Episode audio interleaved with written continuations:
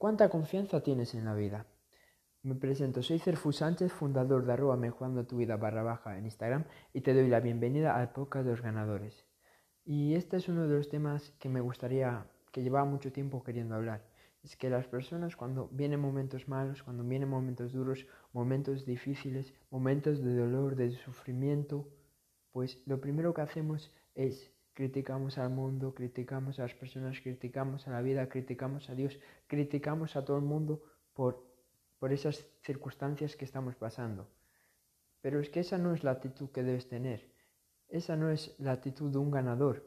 Lo que deberías de hacer es ser consciente que en la vida hay momentos buenos y malos. Y, y están a la par. Nunca vas a estar toda tu vida con buenos momentos nunca vas a ser un desgraciado que va a tener toda su vida eh, malos, malos momentos. Es, son, es como las estaciones, vienen y van, pero tú tienes que aprender a disfrutar de, de cada momento, sea bueno, o malo, porque mira, empieza a vivir con esta filosofía, sea bueno o malo el momento en el que estés, en el momento, en la etapa que te encuentres, tú disfrútalo. ¿Por qué? Porque nunca sabes cuándo va a ser el último día. Nunca sabes cuándo va a ser tu último día en, la tierra, tu último día de vida. Así que disfruta cada momento, sea, sea horrible, sea precioso, sea espantoso, disfrútalo.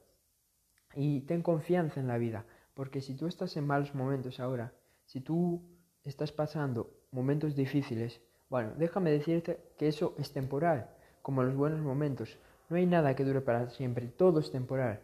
Así que abraza la vida Céntrate solo en lo bueno que tienes porque aunque estés pasando momentos de dificultad, hay millones de personas que le encantaría tener tu vida.